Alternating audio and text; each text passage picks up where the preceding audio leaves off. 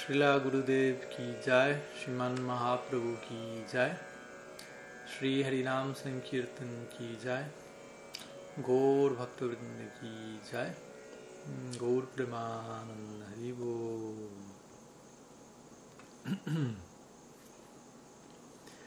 Buenos días a todos, buenas tardes por allí. Voy a bajar la cortina, me parece está un poco, un poco oscuro.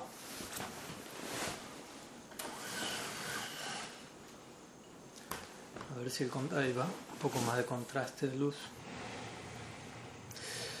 Entonces, bienvenidos una vez más aquí, reencontrándonos y desde ya, gracias por su presencia. Y vamos a estar, como siempre, compartiendo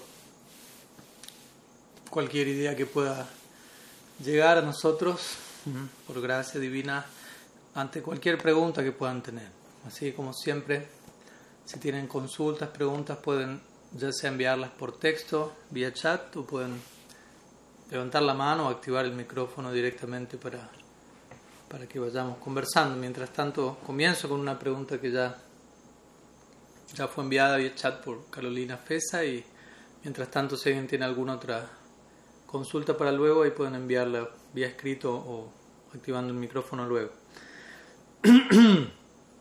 Entonces la pregunta dice así.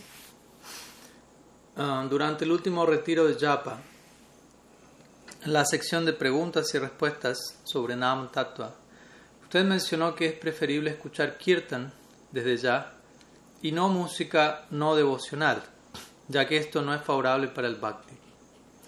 Personalmente, al mismo tiempo, también me siento inclinada hacia la apreciación y práctica de diversas expresiones artísticas que no poseen exclusivamente contenido devocional, como la música, la danza, el teatro, etc. El punto es que no poseo la realización para sentir que ello sea algo contraproducente a mi sadhana. Creo que allí, en algún nivel, también puedo empatizar con ideas y valores que contribuyen y acompañan naturalmente a mi proyecto de ser humana. ¿Podría por favor ayudarme en el intento de comprender y armonizar estas ideas en mi situación actual como practicante?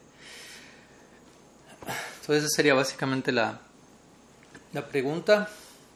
Eh, es un tema importante de, conversar, sobre todo para, sí, para, para aquellos sadhakas que se encuentran en una situación un tanto, uh, ¿cómo decirlo?, preguntándose a sí mismos, ¿no? ¿Cómo, cómo proceder ante esto, porque obviamente además está decir que al yo decir lo que dije en ningún momento eh, intenté pregonar una, un seguimiento forzado, ciego, de un dictamen desde un lugar antinatural, pero como sabemos siempre tampoco la otra cara de la moneda, el otro extremo, eh, es, para es algo favorable. Entonces, cuando en su momento mencionamos que es preferible escuchar kirtan y no música devocional, la misma frase lo dice, ¿no? Es preferible. ¿No? Ningún, no, es que se dijo únicamente se puede escuchar esto y cualquier otra cosa que no entre en esa categoría es apócrifa o lo que fuere. ¿no? Ahora, obviamente, ¿cómo lidiar de todas maneras con eso? ¿Cuál es el, la medida? ¿Hasta qué punto un tipo de música, otro tipo de música favorecerá o no favorecerá? Bueno, por empezar, y como siempre, eso va a depender de, del adicar de cada uno. Eh, en, cierta etapa, para ciertos practicantes, ciertos eh, elementos, por decirlo así, de la práctica o, de la no práctica, por decirlo así, que no están directamente, estrictamente ligados al bhakti, pero de todas maneras pueden estar nutriendo, como aquí se menciona, un, lado sátvico de la psicología humana de uno. En cierta etapa todo ello va a ser algo lo más probable necesario, recomendado, etc. Pero al mismo tiempo, en otra etapa, eso mismo que en cierta etapa era necesario, recomendado, quizás ya va a requerir ser trascendido, por decirlo así, va a requerir ser actualizado y descargar una, una versión aún más profunda, que es la que uno va a necesitar en esa nueva etapa. Pero de vuelta, uno no debe precipitarse o imitar otra cosa. Al mismo tiempo, mm, bueno, de, partida estamos hablando aquí acerca del sonido, ¿no? Y yo creo que es importante, porque es fácil, yo sé que uno toca estos temas y, y fácilmente puede, puede salir dentro de nosotros cierta oposición a, abrirnos a, a, las implicancias de la influencia del sonido en nuestras vidas, ¿no? Pero tratemos de partir desde esa idea, ¿no? El sonido es el elemento más sutil y por ende más que más profundo, que más cala más profundo en nosotros. Nos demos cuenta o no. Entonces yo creo que es importante partir con un planteamiento de, de humildad, ¿no? de, la, de la pequeñez de uno ante la influencia del entorno, por decirlo así. Y, y, y cómo muchas veces el entorno nos afecta más allá de lo que nosotros podemos percatarnos. No, no, no estar tan seguros de que estamos bajo el control de la situación, no, no estar tan seguros, de vuelta, no en un sentido extremo ni traumatizado, pero tener esa, ese realismo de, también no estar tan seguros de que sabemos perfecta, a la perfección qué, qué hacer, cómo hacerlo, en qué medida y, manejamos todo, todo. O sea, si uno tiene esa experiencia y uno tiene la experiencia de que las situaciones no se van de nuestras manos y que nosotros elegimos cómo, dónde, hasta cuándo. Eso es una cosa, ¿no? Pero yo creo que muchas veces también nos damos cuenta que si somos honestos, que, que no es así y que necesitamos ciertos, ciertos parámetros, pero al mismo tiempo, de vuelta, los parámetros no tienen que ser asfixiantes al mismo tiempo, ¿no? Tienen que haber parámetros, pero que sean parámetros lo suficientemente, eh, ¿cómo decirlo?, amplios para nuestra situación actual, que realmente nos hagan sentir estamos creciendo en este perímetro, en este marco. Pero partamos de esa idea, ¿no? El sonido es sumamente poderoso y, y, estamos lidiando con una situación particular, que es la de ser un sadhaka, ¿no? Un sadhaka en un sentido ya no es un bhada jiva, un alma condicionada, y un sadhaka en un sentido no es uh, un siddha, un ser perfeccionado. Entonces no nos podemos posicionar o actuar como si fuésemos alguien que está más allá de la influencia de Maya Shakti, porque no es el caso pero tampoco ya nos tampoco somos personas totalmente bajo la influencia de Maya Shakti en el sentido que hemos recibido cierta gracia que nos permite ver y entender ciertas cosas, aceptarlas en cierta medida, por lo que tampoco podemos hacer ¿no? oídos sordos a eso. Entonces necesitamos aceptar, sí, entiendo que ciertas cosas son de tal forma, pero al mismo tiempo entiendo que, que quizás no estoy en una situación para trascenderlo todo pero quisiera eventualmente trascenderlo todo, en el, sentido de que siempre hablamos de trascendencia, ¿no? no de descarte, no de, de rechazo, sino de integración, cada vez una integración cada vez más profunda. Obviamente cuando también digo esto, entendamos esto, ¿no? que, uno, que uno progrese como sadhaka, sí uno va va a lograr integrar muchísimas cosas, pero al mismo tiempo no quiere decir que uno no, no, no empiece a adquirir un foco específico en su, en su mundo interno, en su práctica, ¿no? Porque que yo progrese como sadhaka, sí voy a ver a todos como parte integral del Ser Supremo, voy a vincularme con todo y todos de acuerdo a ese principio universal, voy a apreciar las diferentes manifestaciones de la divinidad aquí y allá, etc. Pero al mismo tiempo, en la medida que avanzo, mi foco interno va a volverse cada vez más exclusivo, como decimos siempre, ¿no? sin dejar de ser inclusivo sin dejar de respetar y permitir el ejercicio de diferentes expresiones válidas mm, de la fe, del libre albedrío, pero al mismo tiempo mm, enfocando en una dirección. Entonces a lo que voy con esto es que la etapa como que uno está formando todo eso. lo más probable no es SIDA y quizás tampoco está muy cerca de serlo por el momento. Entonces, a lo que voy es que uno tenga como sadhaka, de vuelta, no de una manera neurótica, pero sí uno debe sanamente llegar a la conclusión de bueno, por un lado soy una entidad viviente que viene sin punto de inicio, atravesando experiencia tras experiencia en el plano material, Brahmanda Brahmite Kuna, durante incontables vidas, uno viene de alguna u otra forma adquiriendo diferentes ah, samskaras, impresiones en este plano, diferentes upadis, diferentes, uh, ¿cómo decirlo? Eh, designaciones, las cuales toda, de alguna u otra manera me han llevado durante mucho tiempo a a desarrollar un sentido del ser separado de mi fuente. Y eso está posiblemente muy profundamente arraigado en, nuestra, en nuestro subconsciente. Entonces, a lo que voy con esto, se requiere de un trabajo fino, profundo, concentrado, de vuelta, no neurótico, pero tampoco, no a la hora de decir no seamos extremistas ni fanáticos, tampoco tomarnos las cosas a la, a la ligera o de manera tibia, porque se requiere, y de vuelta, ahí voy al punto que usted menciona, depende de la realización de cada uno también. Depende y, ahora qué es la realización de cada uno, ¿no? Porque uno puede decir, Maharaj, no tengo realización de que, por dar un ejemplo, ¿no? de, que, de que suicidarse no está bien, así que me voy a suicidar para tener la realización.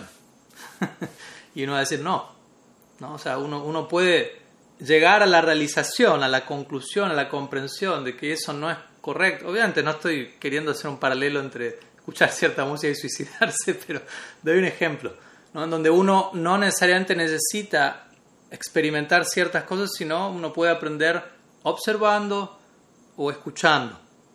Entonces, cuando hablamos de tener realización, y, valoro que uno tenga la honestidad de reconocer eso, porque obviamente eso es fundamental, en el Bhagavatam también menciona este mismo punto, dice, Talvat karmani kurbita nanirvidyeta javata matkata shravanadhuva Shraddha Javan Najayate.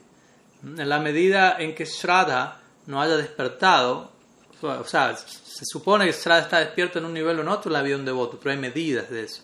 Entonces, en la medida en que no haya despertado, Shraddha, fe devocional, fe en, exclusiva en, en relación a, que el Bhakti tiene el potencial de proveer todos los ingredientes que necesitamos, en la medida que esa fe no esté allí, y en la medida en que uno de alguna manera no esté, no haya terminado, si se quiere, de, de quedar saciado con ciertas experiencias fuera del marco del bhakti, y con esto no estoy desmereciendo nada, simplemente es una realidad práctica.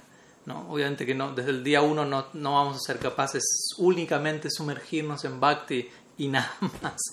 Entonces el Bhagavatam dice, en la medida que uno todavía necesite ciertas experiencias, entonces uno debe actuar de acuerdo a, los principios de las, de las declaraciones, a las recomendaciones de las escrituras, ¿no? como diciendo, si yo no, porque el bhakti en un sentido trasciende toda otra práctica, incluso recomendada por las escrituras, y si uno tiene la capacidad, el, la fe de únicamente hacerlo todo en el marco del bhakti, uno no necesita hacer nada más, no necesita cumplirle a nadie, por decirlo así. Pero obviamente esto no es una excusa para, para ser responsable. Tiene que ver con alguien en ese nivel, como Krishna concluye en el Gita. Sarva dharman ya. Mamekam sharam braja aham tuam sarva Abandona todo, entrégate a mí.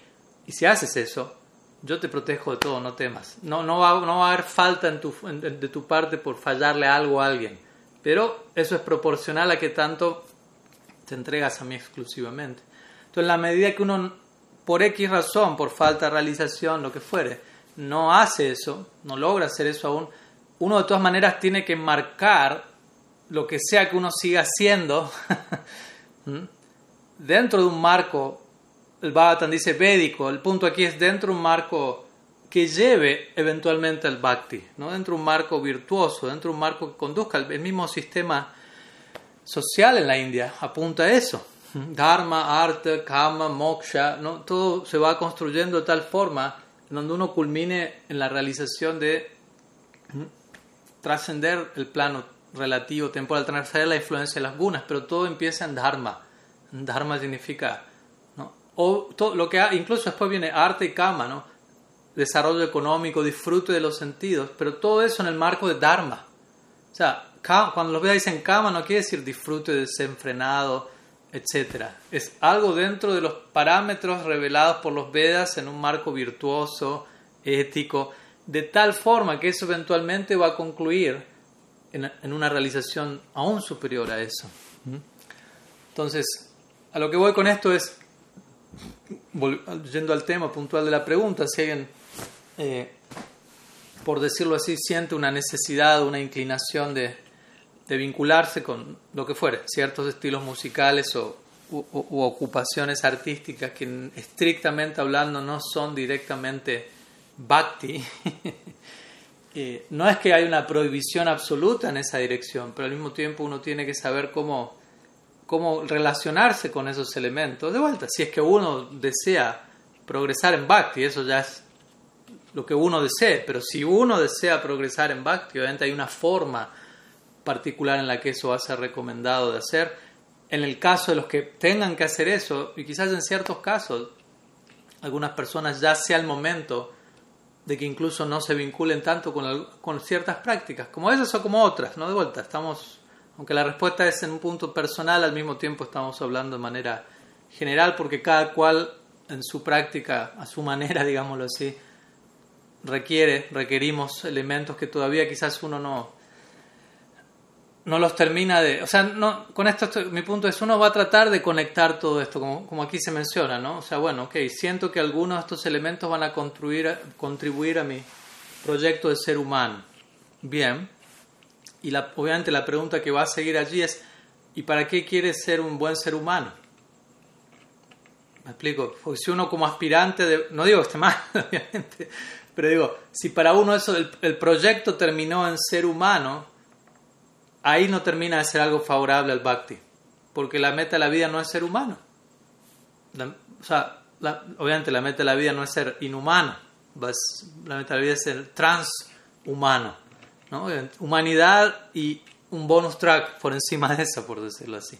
Entonces mi punto es, como una vez hablábamos con un devoto, me decía, Maras, pero yo tengo que a veces no tengo tanto tiempo para ocuparme en prácticas directas del bhakti, lo que Jiva Goswami llamaría Swarup Siddha Bhakti.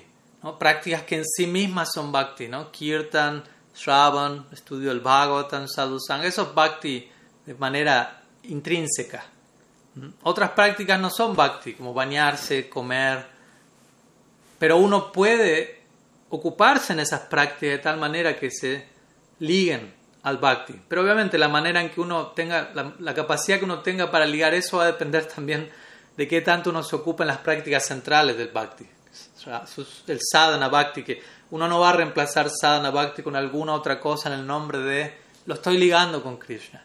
No, realmente para poder ligarlo todo con Krishna uno tiene que tener una buena una buena señal, un buen wifi, una buena conexión, por decirlo así, con las prácticas esenciales del bhakti.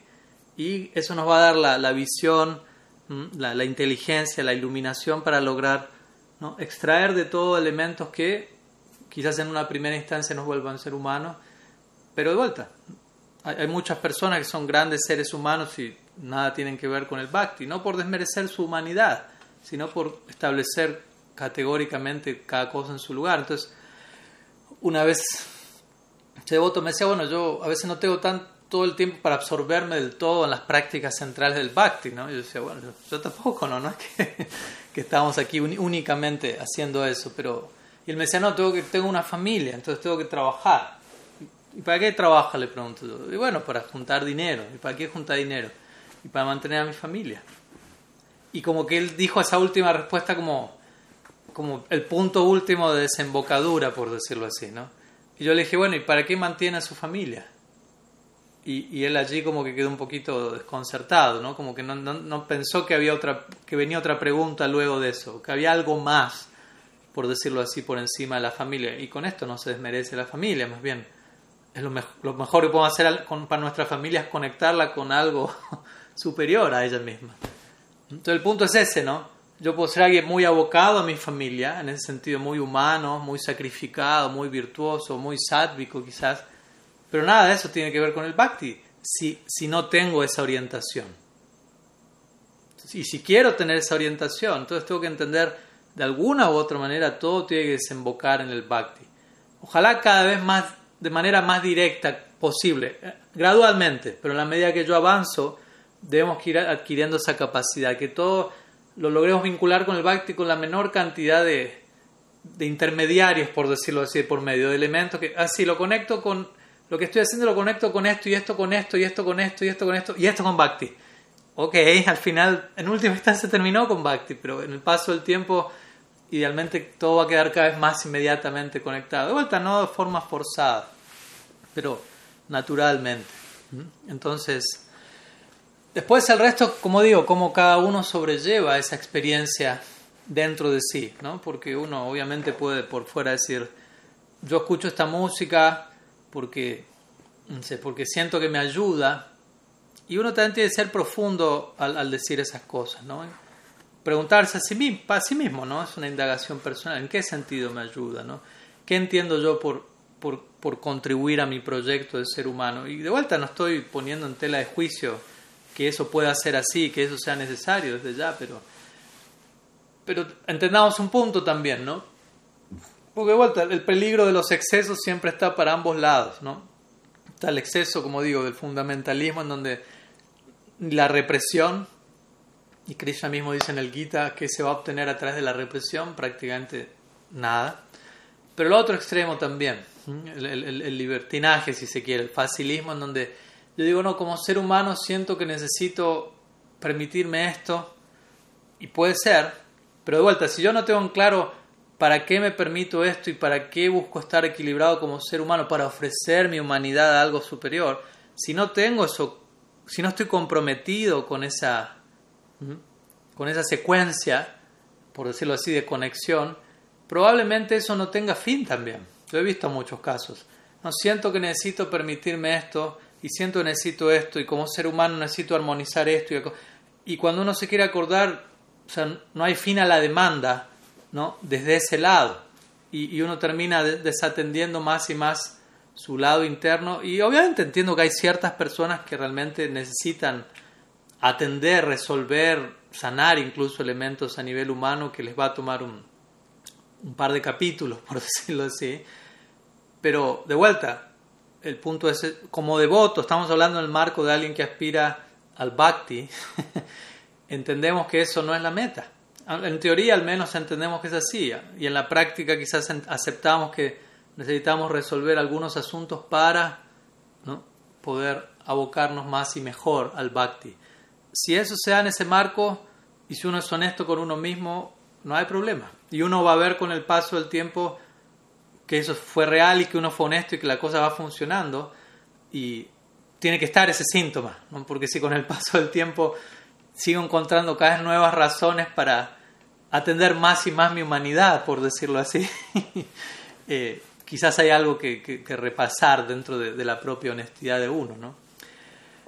Y, obviamente entender también, como digo, tratemos de, integrarlo todo al Bhakti, porque el Bhakti no es un proyecto inhumano, el Bhakti no es un proyecto que desatiende nada, el Bhakti no es un proyecto, es, no es Jnana, por ejemplo, el proceso de Jnana es un proceso donde se niega este mundo, básicamente. Gyan, una escuela como la de Sankaracharya, menciona todo es ilusión excepto Brahman.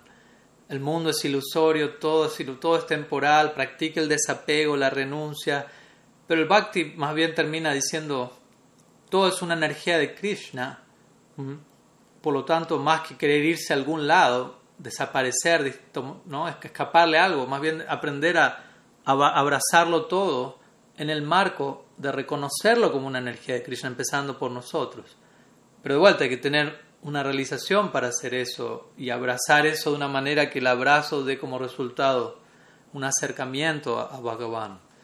Porque también en el nombre de ese abrazo devocional podemos degradarnos. ¿no? Entonces, de vuelta, uno tiene que ir ser honesto y a veces uno cree que es honesto o lo es, pero intenta un abrazo que no, le quedó grande a uno, por decirlo así. Y uno se dio cuenta, no, no estoy a la altura de esa situación, ya sea para un lado o para el otro.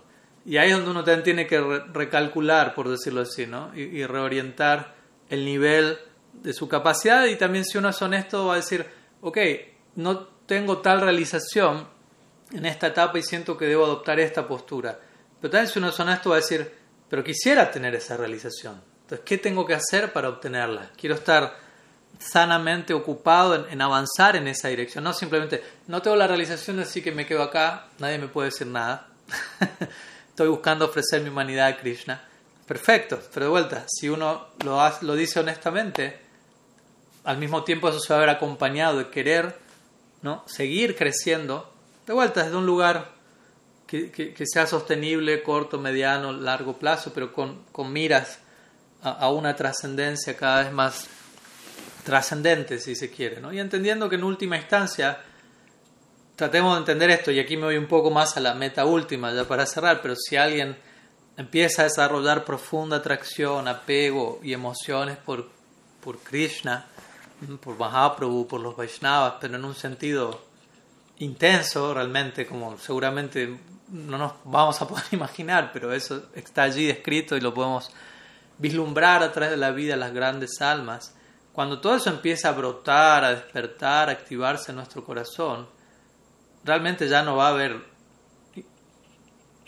o sea, no, no vamos a tener ningún tipo de, no, no, no va a aparecer ni como una idea en nuestra cabeza, algo más aparte de eso. Pero de vuelta va a ser una obsesión natural en nosotros, ¿no? va a ser un fervor, un apasionamiento espontáneo, ¿no? no va a ser algo con lo que voy a estar luchando y rascuñando las paredes y con la, con la mente dividida en mil y en abstinencia, no, no. Entonces uno también tiene que, que sí, ser un, ser humano equilibrado en el nombre de, de practicar bhakti, no debemos ser disfuncionales para con nuestra humanidad, pero sí entender que, que, nuestra humanidad ha de ser ofrecida a Krishna. Krishna mismo es el ser supremo apareciendo en Nara Lila. Nara Lila significa pasatiempos semejantes a, los, pasatiempos humanos. Entonces, semejante a lo humano significa Krishna aparece como un ser humano, pero al mismo tiempo no es solo un ser humano.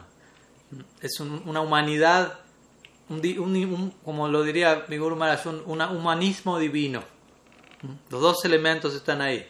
¿no? Está la humanidad, está la trascendencia de la humanidad, la integración de lo humano en, una expresión última que la que encontramos en el Braja Lila. Entonces, obviamente nosotros aspiramos a habitar ese Braja Lila en última instancia, por lo tanto hay algo de lo humano que, que es crucial en relación a ese logro último, que no debe ser ¿no? anulado, desatendido, pero al mismo tiempo hay algo de ese logro que nos habla de algo más de lo humano tal como lo conocemos. Así que algunas ideas generales, y obviamente yo sé, en gran parte recuerdo el contexto, ya para cerrar, en el que mencioné. El comentario es también en muchos casos a la hora de, uno escuchar, en este caso música no devocional, muchas veces no es tanto en un, en un marco de, de nutrir nuestra humanidad al servicio de Krishna, ¿no? muchas veces simplemente eh, vernos capturados por las gunas y terminar arrastrados por las rayásicas, tamásicas, ni siquiera muy sádvicas. ¿No? Y, el punto es que al uno entrar en contacto con, con, con esa musicalidad en el marco de las gunas, uno empieza a adquirir eh, esa, esa, esa, esa influencia, por decirlo, uno se empieza a identificar con eso. Incluso aunque uno diga, Mara es un grupo que canta en un idioma que no entiendo, no importa. La intención que hay allí, ¿no? el bhava, el humor, por decirlo así, eso se impregna y afecta la psicología de uno. Entonces el punto es ese, si uno está en serio entiende, vengo de incontables vidas ¿no? adquiriendo cierta, ¿no? cierta identidad, ahora estoy en un proyecto serio de, de, tratar de adquirir mi verdadera identidad última, por lo que tanto voy a tratar de cuidarme de todos aquellos impactos que me van a, a traer de regreso al otro sentido la identidad que estoy que, vengo que ya tengo bastante metido dentro y, y, si yo incorporo y si yo estoy y, esa es parte de la lucha del sadhaka no el sadhaka está haciendo un gran esfuerzo y obviamente orando por misericordia para recibir nuevas impresiones bhakti samskaras un nuevo sentido del ser pero si uno se abre a, a dejar que regresen ciertas influencias de mi identidad previa muchas veces nos damos cuenta que rápidamente ese sentido de la identidad emerge, ¿no? no está muy lejos aún.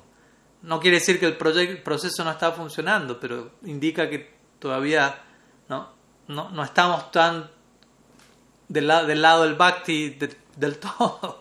¿no? A veces uno está más cerca de un lado que del otro. Entonces todo eso también nos tiene que llevar a, a realizaciones, a humildad, a darnos cuenta, bueno, estoy, me encuentro en una situación frágil, debo ser cuidadoso, pero de vuelta, ¿no? Cuidarme, tampoco que sea una paranoia, pero, pero cuidarme y entender que, que hay actos que generan un resultado, otros actos generan otro, y eso impacta y afecta, no, no estoy más allá de ciertas influencias. Y de esa manera, ¿no? En la medida que uno vaya desarrollando mayor realización, mayor fe en Sri Guru y los Vaishnavas, en gran parte con el tiempo la misma, el mismo ejemplo e instrucción de ellos muchas veces con el tiempo va a ser suficiente para, para poder dejar atrás ciertas cosas. De vuelta, como digo, me refiero aquí quizás a cosas que uno todavía sabe son sumamente dañinas y no las puedo dejar. ¿no? Otros elementos son mucho más finos, virtuosos y no hay necesidad de dejarlos tan pronto, al menos eventualmente se irán yendo, pero quizás no ya hay otras cosas, uno quizás a veces convive con otros bajos instintos que, que uno necesita mayor ah, misericordia. Entonces, bueno, todo eso va a repercutir en cada uno de nosotros para, para dar los pasos que sean necesarios. Así que algunas ideas de vuelta, es algo, aunque es una respuesta a una pregunta específica, la, trato de, de, responder de manera general para todos.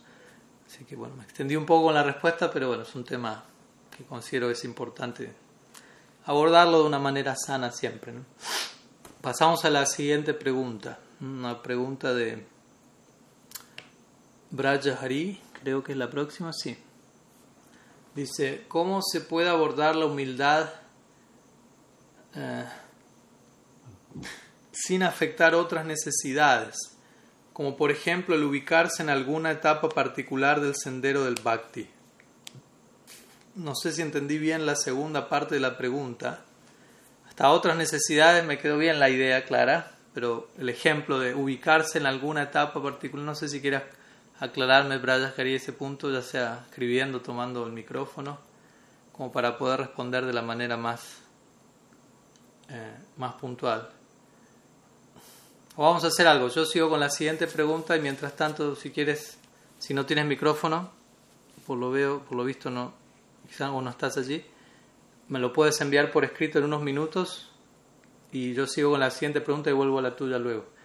A ver, Kriparam levantó la mano, no sé si fue accidentalmente con el botoncito o tienes una pregunta en serio. Si la tienes, puedes tomar el micrófono y, adelante. Eh, ya, Maharaj, ¿me escucha? Sí, sí, Kriparam, adelante. Eh, Maharaj, así como Srila Purari Maharaj explicó, eh, por ejemplo, lo de relación a la ropa, en eh, relación a, a, lo, a lo que dijo Sila Prabhupada, que los devotos deben estar afeitados, y como que contextualizó eso ayer. Entonces, pues me, me, surge la pregunta de cómo contextualizar nosotros o cómo explicar los ciertos comentarios de Sila Prabhupada como el 932 en el cual se explica que las mujeres tienen menos inteligencia de los hombres, no tanto porque eso me afecte a mí, eh, pero sí en este momento social que estamos viendo, vemos que, que, muchas veces eso afecta, eh, eh, digámoslo, a las mujeres cuando, cuando ven este comentario y otros que hay en el Bhagavatam que son realmente muy pocos, pero que no son muy bien recibidos. ¿Cómo uno podría explicar esto? o si en última instancia uno también podría decir que fue un defecto de la traducción o de la interpretación, ¿por qué? Porque ahora que estudio el Bhagavad Gita comentado por Sila de Banacha Thakur, ese mismo verso 9.32, él explica de forma diferente, eh, digámoslo, el concepto de, de, de personas de bajo nacimiento, no incluye a las mujeres, sino que dice incluso las mujeres con un samskara abajo como las prostitutas pueden acercarse a través de la práctica del bhakti.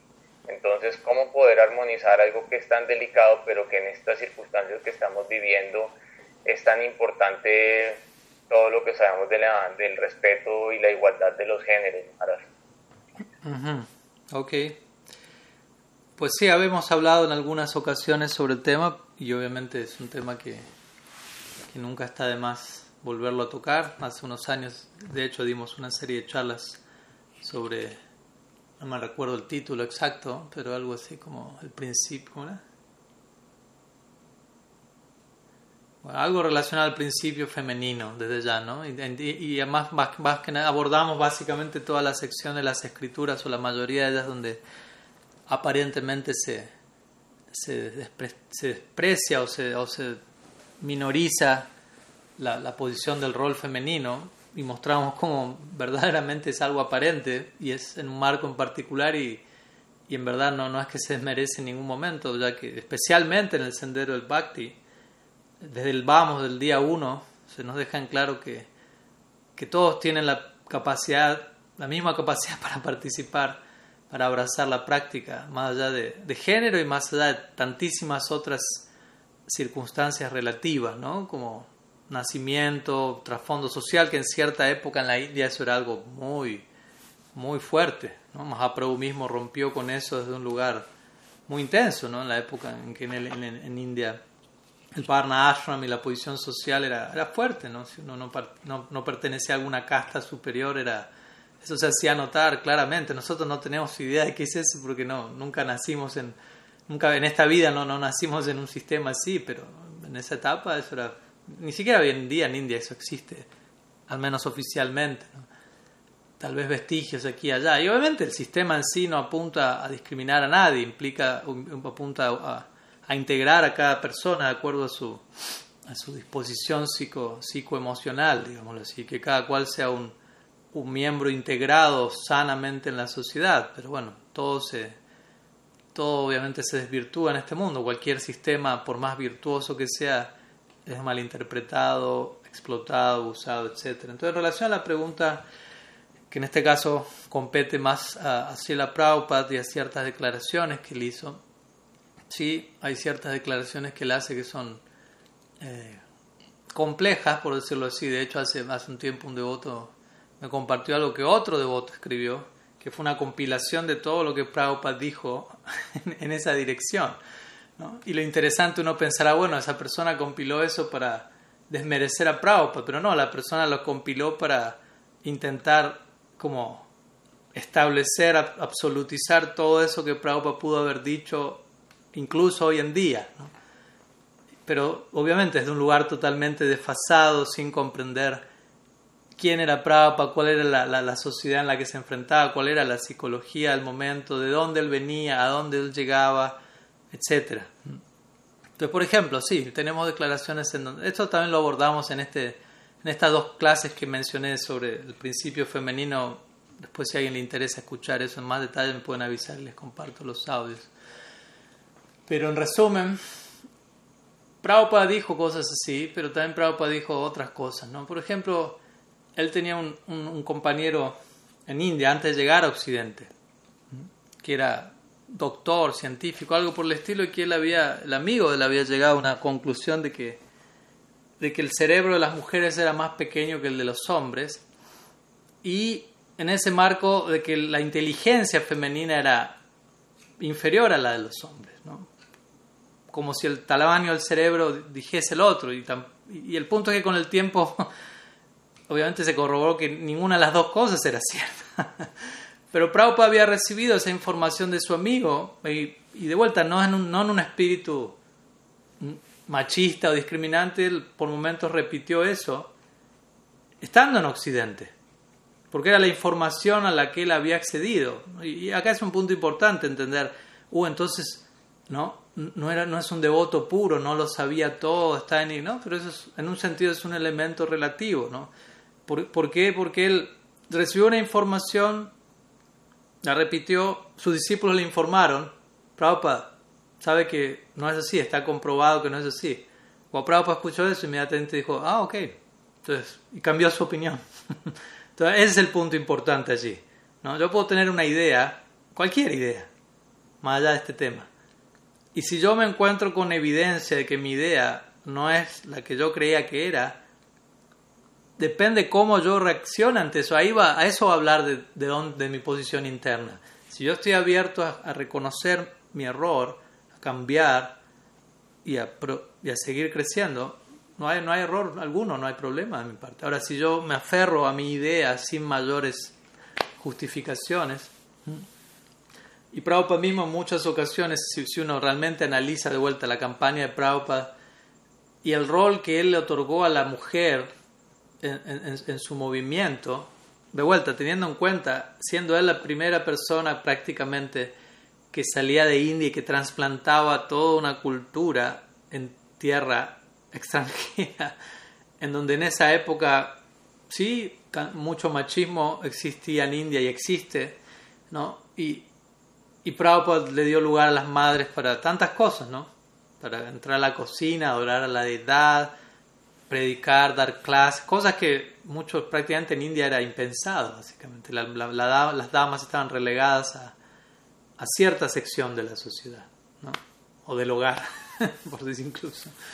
¿no? Entonces Prabhupada fue criticado ampliamente por eso, por sus coterráneos en India, pero él, él, él, no, no, o sea, él, no cambió su postura ante, ante, esa, ante esas críticas, básicamente claramente se afianzó y en muchas ocasiones él dijo muchas cosas así. En una ocasión, por ejemplo, estaba una, una de sus discípulas estaba caminando y Prabhupada la miró y dijo, hablándole a otros discípulos sin que ella escuchase, ¿no? dijo, ella, ella está dispuesta a dar su vida por mí.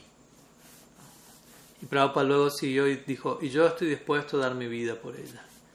Entonces, y si uno estudia realmente el carácter de Prabhupada, la relación que él tenía con, Ahora, eso por un lado, ¿no? Entonces ahora vamos, uno dice, bueno, pero vamos a los tiempos presentes. Entonces, ¿qué hacemos con ese tipo de secciones? Bueno, ¿qué hacemos con ese tipo de secciones?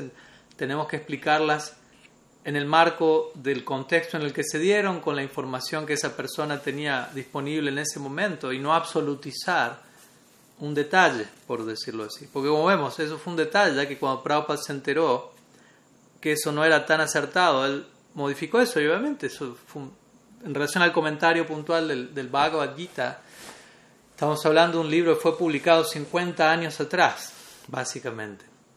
Entonces, en 50 años muchas cosas han pasado, ¿no? La misma idea de la, de la mujer, la posición de la mujer en la sociedad, todo eso varía, ¿no? Y no, no es que sea algo, o sea, mejor o peor en el sentido de que no es que ahora las mujeres puedan hacer cosas que hace 500 años no hacían no necesariamente es que 500 años lo deberían haber estado haciendo, simplemente que diferentes épocas, uno no puede ni siquiera imaginar ahora, hoy, aquí, cuál era el mundo 500 años atrás. ¿no? Quizás 500 años atrás una mujer no, no ejercía ciertas labores en la sociedad, pero al mismo tiempo no quiere decir que necesariamente estaba eh, en una peor situación.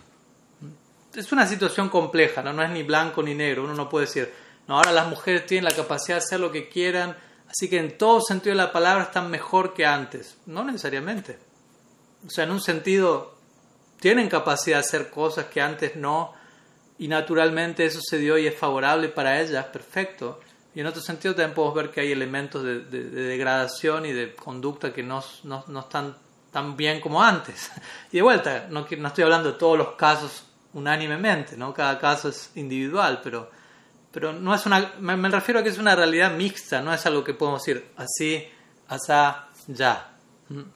Entonces, todo predicador se encuentra con un panorama mixto en cada época, en cada circunstancia. Aquí a 50 años tantas cosas cambian y por eso, y esto lo dije hace, hace dos años ya creo, en Bulgaria, y eso me mereció todo un, conflicto internacional.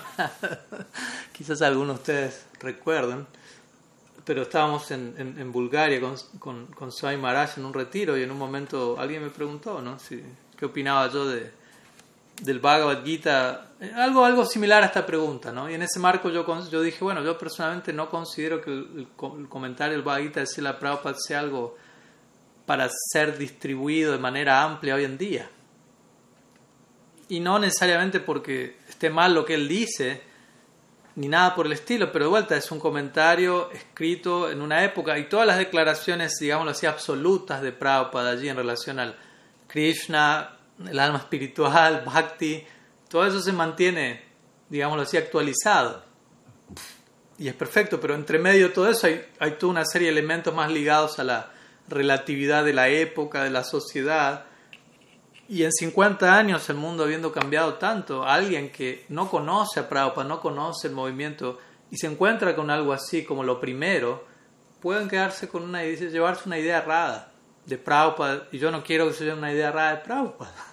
Entonces, para que no se lleve una idea errada de Prabhupada, es que considero que primero no deberían leer esas secciones de, de Prabhupada, pero no porque tengo algo contra él, ¿no? sino tratemos de entender el punto y de ahí la necesidad de que siempre estén surgiendo nuevos comentarios, ¿no? actualizados, en donde temáticas milenarias, digámoslo así, aborden eventos contemporáneos y, a la luz del conocimiento inmemorial védico, Vaishnava, etc., uno pueda entregar en un lenguaje actualizado ¿no?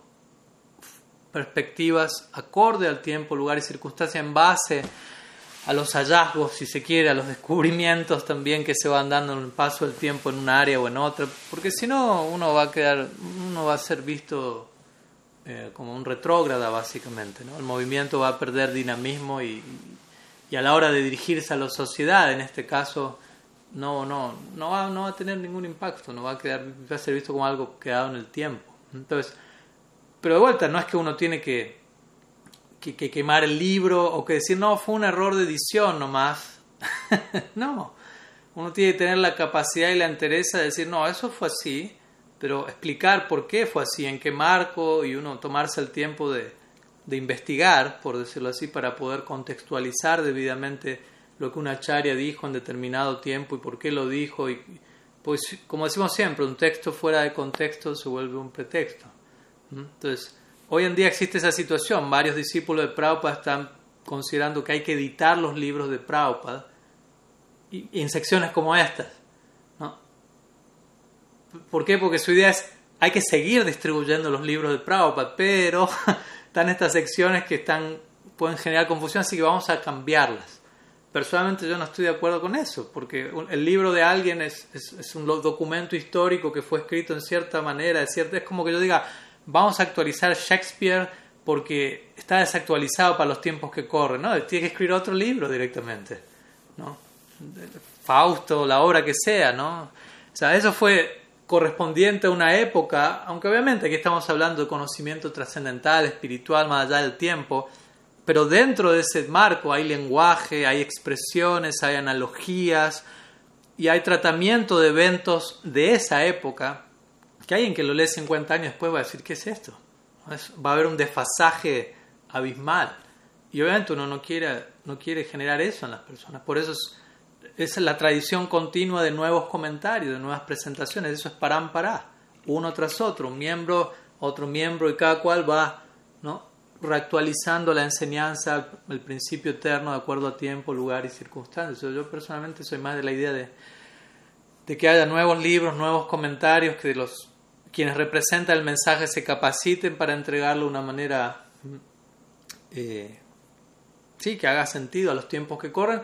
Y en ese marco, una vez que las personas reciben esa base, uno los, los invita a ir conociendo a los acharyas anteriores, dándoles a entender, ¿no? En este marco dijeron esto, en este marco dijeron esto. Uno estudia el Bhagavatam, el Mahabharata, etc. Hay tantos elementos también culturales ¿no? relativos a la época que, que, uno hasta un punto puede y tiene que, que reproducir. Entonces uno necesita la el discernimiento para separar ¿no? detalles.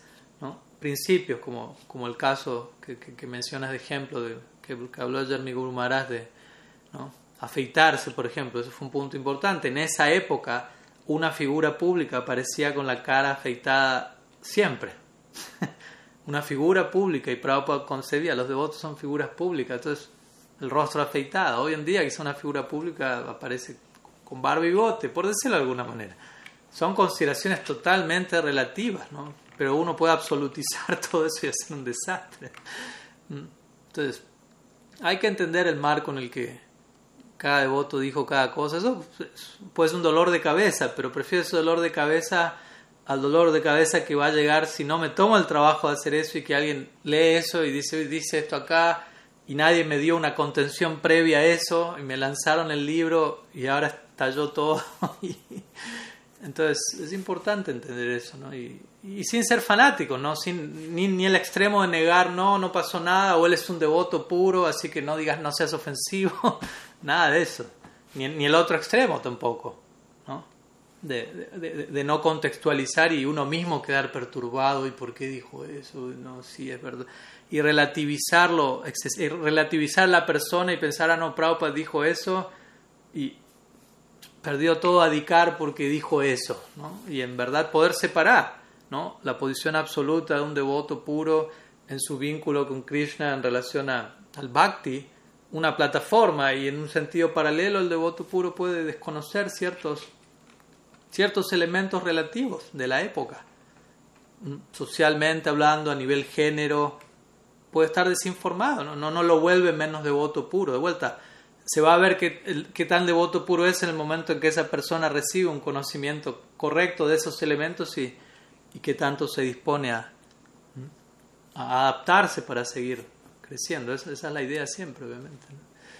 Si yo recomendaría eso personalmente.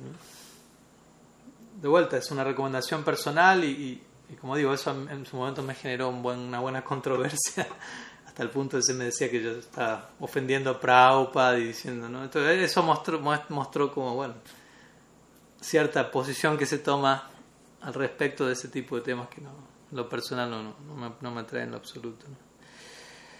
En fin, algunas ideas espero que sume, Kriparam. Seguimos ahí. A ver si Braya Hari mandó. Sí. He leído si la Tripura de sobre la utilidad de ubicarse en alguna etapa de las nueve en el sendero del Bhakti.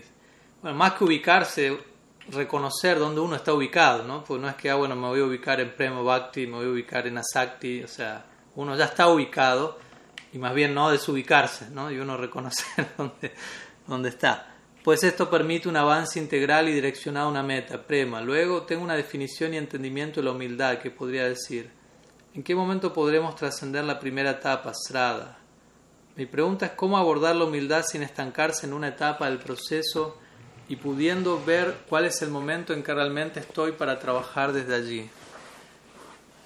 Pues Pues bueno, hay que, ¿qué, qué es humildad? ¿no? ¿Qué entiende uno por humildad? Y, y también, ¿no? humildad, humildad tiene, como muchas cosas pueden decirse, ¿no? Pero humildad básicamente partamos por la idea de decir la, capacidad para, hoy justo estaba pensando un poco de eso, ¿no? De, la, de lo que estamos hablando ahora también, ¿no? Autocrítica, por ejemplo. Estaba pensando en la autocrítica y en la relación de la autocrítica con el tercer verso del Sikshastakam, pues si no hay humildad, si no hay los elementos que ese verso implican, no hay no puede haber autocrítica real, no puede haber un, una observación sincera, un reconocimiento de lo que ha de cambiarse y un progreso eventual. ¿no? Entonces, la humildad tiene que ver con, con tener esa disposición desde un lugar sano, de vuelta no es un lugar neurótico. Thomas Merton diría la humildad es una virtud y no una neurosis. Y es así, ¿no? o sea, debemos debemos concebir la humildad un, desde un lugar que, que, ojalá nos resulte atractiva, por empezar al menos, ¿no? ojalá irresistible, pero al menos atractiva, ¿no? como algo que, no, que nos hace sentido, ¿no? que tiene sentido ser humilde. Y eventualmente entender es completamente imprescindible ser humilde. O sea, si no soy de, debidamente humilde, eh, no estoy progresando, básicamente, no he elevado el ancla del opuesto a la humildad y, por más que haga cosas y me mueva para arriba, para abajo, el barco sigue en el mismo lugar porque el ancla del ego está, está allí todavía. Entonces la humildad tiene que ver con esta disposición a hacer progreso, a cambiar, a avanzar. Por lo tanto, eh, idealmente, ¿cómo abordar la humildad sin estancarse en la etapa del progreso? Bueno, básicamente, si uno aborda, si uno entiende qué es la humildad, la humildad es la que nos va a salvar de no quedar estancados, justamente. La verdadera humildad es la que nos va a mantener en un espíritu de, de ser, de sentirnos eternos estudiantes, continuos aprendices en relación a algo que es infinitamente amplio y profundo y nos sentimos totalmente bendecidos de entrar en contacto con eso y queremos seguir creciendo y aprendiendo infinitamente. Entonces, mantener ese, ese humor, ese espíritu ese es lo que va a garantizar nuestro progreso. ¿no? Y obviamente también es importante conocer las etapas del bhakti. En un punto lo, vamos, lo podemos conocer teóricamente, ya que eso ayuda a tener una idea de, de las secciones del mapa, por decirlo así, ¿no? donde podemos estar, hasta donde lleguemos, la meta última, meta mediano plazo, meta corto plazo, y todas las diferentes experiencias que se van a ir dando en cada etapa y los síntomas de cada etapa. ¿no? En la medida que uno conoce eso va a ser fácil, más fácil al menos identificar dónde estoy. Como digo, no es que me tengo que ubicar en una etapa, o sea, estoy en una etapa y tengo que reconocerla, tengo que enterarme dónde estoy, cuáles son los síntomas Y todo eso está claramente descrito en las escrituras, ¿no? Una obra como el Madhurya Kadambini es bien clara a ese respecto, ¿no? Desde Shraddha hasta Prem, todas las etapas de por medio, sus síntomas. Y si uno es honesto se va a dar cuenta de dónde está. O sea, no, tampoco es, algo tan complicado, ¿no? Quizás sea complicado ser honesto, pero... Entonces quizás tenemos que, que, trabajar en esa dirección, ¿no? Ser honesto, no, no sobreidealizar, no estar esperando sentir algo que, que, no corresponde que sienta ahora, que va a venir en otras etapas, o no insistir en seguir sintiendo algo que ya no debo estar sintiendo. Las dos cosas pueden pasar, ¿no? Uno puede estar en, por dar un ejemplo, en, en Nishta, y uno está idealizando sentir algo que va a sentir en Baba Bhakti, y no va a pasar eso hasta que uno no llegue a Baba Bhakti. Pero también uno puede estar en Nishta y querer sentir algo que tiene que ver con con etapas previas. Generalmente alguien en Insta no va a sentir eso, pero estoy dando un ejemplo. El punto es dónde estoy, qué es lo que me corresponde experimentar en esta etapa, qué es lo que ya no me corresponde experimentar, qué es lo que me corresponderá experimentar eventualmente a corto plazo, mediano plazo, largo. Hasta un punto obviamente uno lo va a intelectualizar todo, pero es importante tener una noción del viaje. ¿no? Y, y desde ahí aceptar donde uno está, básicamente, prestar atención a donde uno está. Y lo más probable, la mayoría de los sadhakas se encuentran en, las primeras etapas, ¿no? Shraddha, Sadhu, Sangha, Vajana, Kriya, Nartan y Briti. Básicamente todo eso está relativamente junto para la mayoría de los sadhakas. Obviamente, en un primer momento hay más bien Shraddha, Sadhu, Sangha eventualmente, pero para la mayoría, al menos de los aquí presentes, y obviamente hasta un punto los conozco en detalle a todos, así que no me interesa jugar a nadie, pero pero a grosso modo la mayoría de los sakas, su meta próxima a alcanzar es Nishta, que significa una determinación mayor, una estabilidad mayor en la práctica que va a venir con la práctica misma, con la insistencia sana en la práctica, una insistencia diaria, pero no una insistencia caprichosa, una insistencia ciega, sino una insistencia, bien, una insistencia bien asistida, por hacer un juego de palabras. Insistimos, pero somos asistidos, ¿no? Con guía, con, con debidos horizontes, con debido entusiasmo y obviamente con nuestra debida disposición a, ser discípulos, estudiantes, practicantes. El resto es permitir que, el proceso haga lo suyo ¿no? y, abrirme a eso. Y eventualmente todo eso tampoco es una cosa que, que, tengo que estar observándome a diario, comparándome con el día de ayer, dónde estuve, dónde estoy hoy, como, ¿no? porque y sobre todo no se compare con, de entre hoy y ayer porque no va a notar mucho cambio lo más probable. ¿Mm? Pero si uno se compara de hoy a un año, tres años atrás, si uno estuvo haciendo las cosas bien, tiene que haber un cambio, sin duda. ¿Mm? Entonces, la humildad va por ese lado, básicamente, ¿no? La humildad, o sea, la humildad no necesariamente tiene que afectar ninguna necesidad para mal, ¿no? Más bien todo lo contrario, la humildad está ahí para afectarlo todo para bien especialmente dentro del bhakti, el tipo de humildad devocional que Mahaprabhu solicita y obviamente para eso tenemos que, que entender la humildad, ¿no? No, no, no, no, no, no entenderla desde un lugar disfuncional, desde un lugar donde terminamos castigándonos o, o, echándonos una culpa excesiva de algo, pero sí la humildad tiene que ver con, con un compromiso con, con, nosotros mismos por expresar como, como seres existentes con nuestros guías. ¿no? La humildad es algo comprometedor, básicamente, pero no en el sentido asfixiante de, de, de, de sobreadjudicarnos ¿no? una carga que, que no, no, corresponde, pero sí de, de tomarnos las cosas en serio, de tomarnos en serio a nosotros mismos y vuelta. No es del ego, ¿no? Porque uno puede mezclar las cosas, tomarme en serio, que dice, ah, ¿no? soy más importante de lo que ustedes creen y no, no, no, no iba por ahí. O sea, tenemos un potencial increíble, no, no es nuestro invento, es una gracia, un regalo, y el proceso para activar el potencial es una gracia, un regalo, por lo tanto no tenemos ninguna razón en verdad para enorgullecernos si prestamos atención.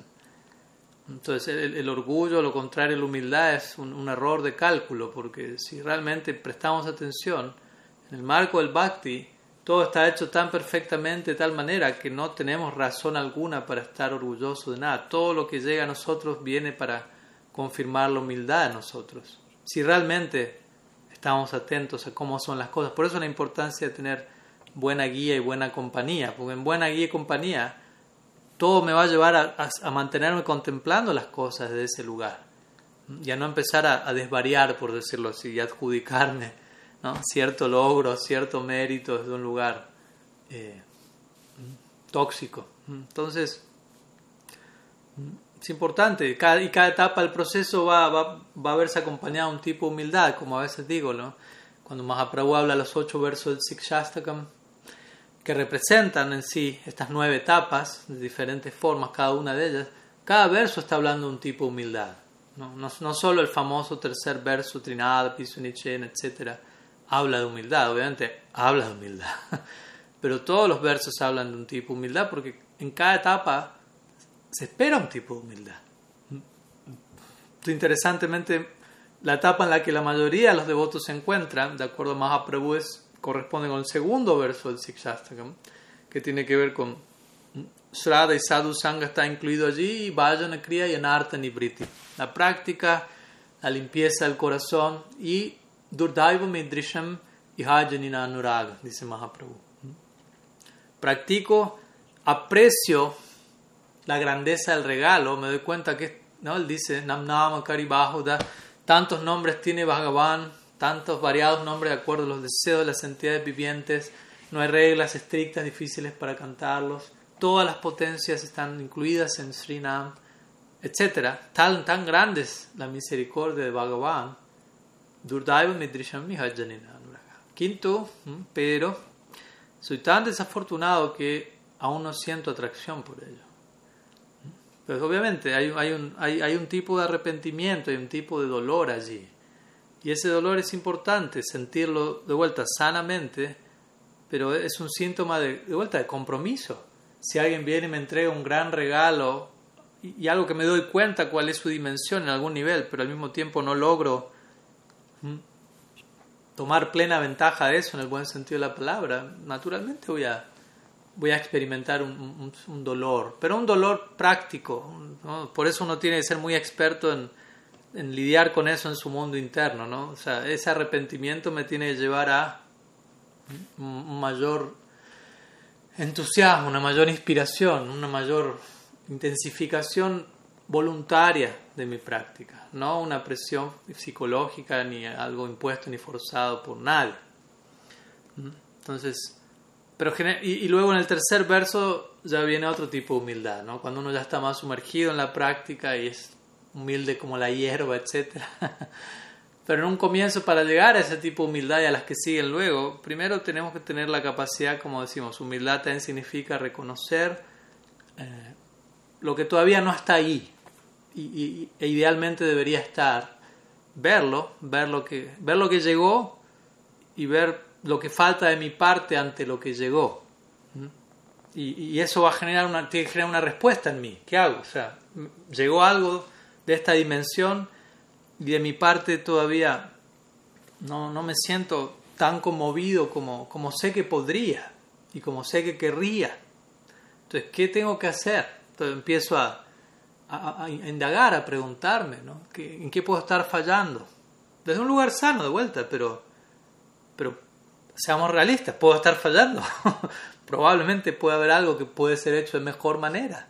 Nadie está juzgando la sinceridad de uno, nadie está diciendo, usted es un farsante, simplemente estamos pensando cómo puedo pulir mi, mi concepción de la práctica, mi, mi abordaje, mi práctica en sí misma. Entonces todo eso es humildad también. Mantenerme en un espíritu progresivo de, de estudiante eterno, de continuo crecimiento.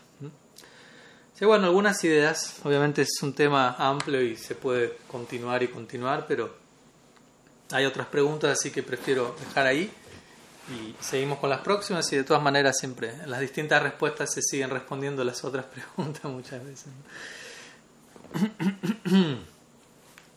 Bien, tenemos una pregunta de... Mm, a ver... Benugita de Vidasi. Mm, dice, ah, esta es una pregunta que creo que quedó pendiente del domingo previo. Ah, nos podría explicar la causa del porqué de la aparición de Tulsi Devi como planta en el mundo material. Puede ser que sea por una maldición de Srimati Radharani. He leído esto. ¿Y por qué es que Krishna presenta a Tulsi como una protección para sus devotos? Srimati Tulsi Maharani ki jai. Brinda Devi ki jai. Purnamasi Yogamaya ki jai. Pues Ah, bueno, ¿quién es Tulasi Devi? Tulasi Devi, también dimos un seminario hace unos años sobre Tulasi Devi. ¿no? Acá damos la, el tráiler de, de, esas, de esos seminarios, son dos horas sobre este tema, aquí vamos a responder en, algunos minutos nomás, pero nuevamente, quien le interese me avisa y podemos compartir más en detalle todo esto. Bueno, Tulasi Devi aparece en este plano como una planta, como ustedes saben, y la adoración a Tulasi es sumamente recomendada para los aspirantes al Bhakti, si la Rupa Goswami incluye a, la adoración a Tulasi en sus 64 angas del Bhakti. Y de diferentes formas, se habla muchas veces de, nueve servicios centrales a Tulasi, ¿no? como ser regarla, eh, reverenciarla, cantarle, etc. ¿no? Incluso uno puede hacer tilak de, la tierra que está cerca de su raíz, secarla y, utilizarla para marcar su cuerpo. El collar de los Vaishnavas está hecho de tulasi, ¿no?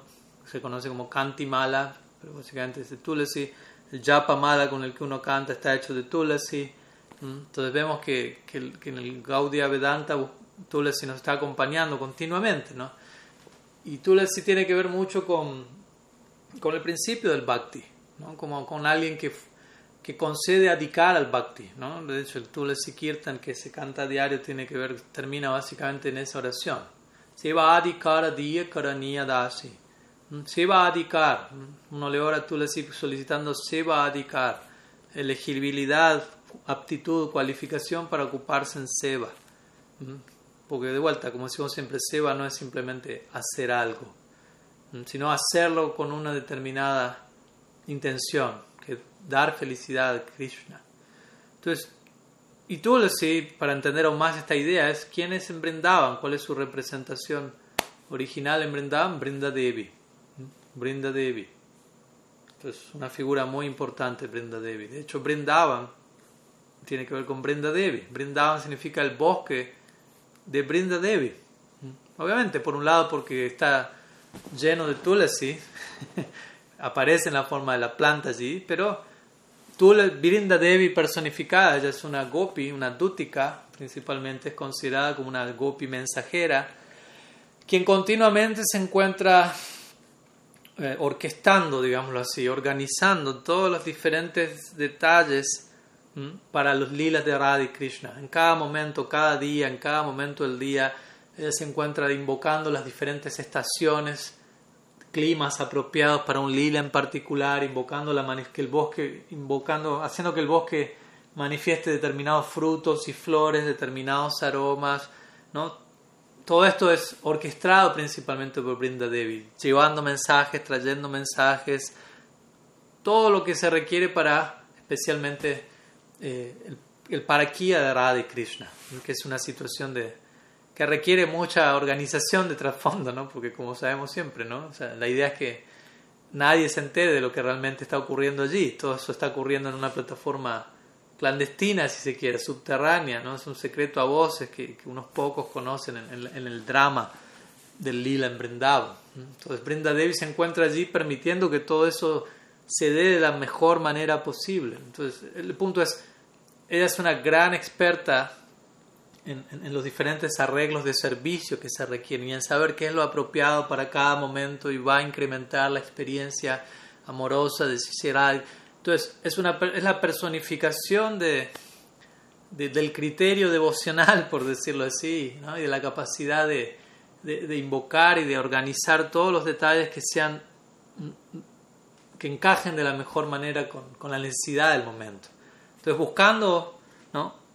Y esa semejante personalidad aparece en este mundo como la planta de Tulsi. Por lo tanto, el Vaishnava trata de buscar, obtener samskaras, bendiciones de Tulsi Maharani para poder verse imbuido, impregnado de ese mismo espíritu de servicio, completamente absorto en, generar arreglos favorables para la satisfacción del objeto de nuestro afecto. Imagínense qué ideal tan, tan noble, ¿no? Sin deseo separado alguno, ¿no? Tratemos de, quedar cautivados, con, al menos con el ideal en teoría, ¿no? De una vida entera, en el caso de Brinda Devi, por la eternidad, abocada a, ese, exclusivamente a eso, ¿no? hacer los arreglos justos, necesarios para generar el mayor tipo posible de experiencia espiritual, de felicidad para el objeto de su afecto, sin buscar nada para sí. Sin, no una acción orientada con un, con un fruto, no algo con un fruto para sí mismo me refiero, no, no algo fruitivo en ese marco. Y eso no es algo tan fácil no es algo tan fácil. Si prestamos atención generalmente en nuestra psicología, muchas, muchos de los elementos que hacemos todavía se ven tenidos por, por un deseo separado, por algo que yo quiero, que yo necesito, que no está exclusivamente ligado a, la satisfacción del objeto de nuestro afecto. De vuelta, no digo esto para, para que alguien se, se vuelva loco, pero para que entendamos cuál es la naturaleza de la meta, dónde estamos quizás ahora y el trayecto que hay entre medio. Entonces esa personalidad Brinda Devi, originalmente se dice que brindaban, Srimati Radharani es la, reina de Brindavan, es conocida como Eshwari, pero en, una, en un punto del tiempo, digámoslo así, en la dinámica del lila, ella le entrega su bosque, Brindavan, a, Srimati Brinda Devi, estando complacida con el servicio de ella y por lo tanto Brindavan es conocido como Brindavan. Van significa bosque y Brinda el bosque de Brinda, que Shimati Radharani mismo le entrega a ella. Entonces se pueden, pueden darse una idea de, de la posición de esta personalidad, que de alguna manera es descrita en las escrituras como una manifestación de Yoga Maya, de Purnamasi, de, de estas energías espirituales que se encargan continuamente de hacer todos los arreglos necesarios para, para el lila, para que el lila fluya, lila Shakti. Muchas veces se lo conecta a este principio.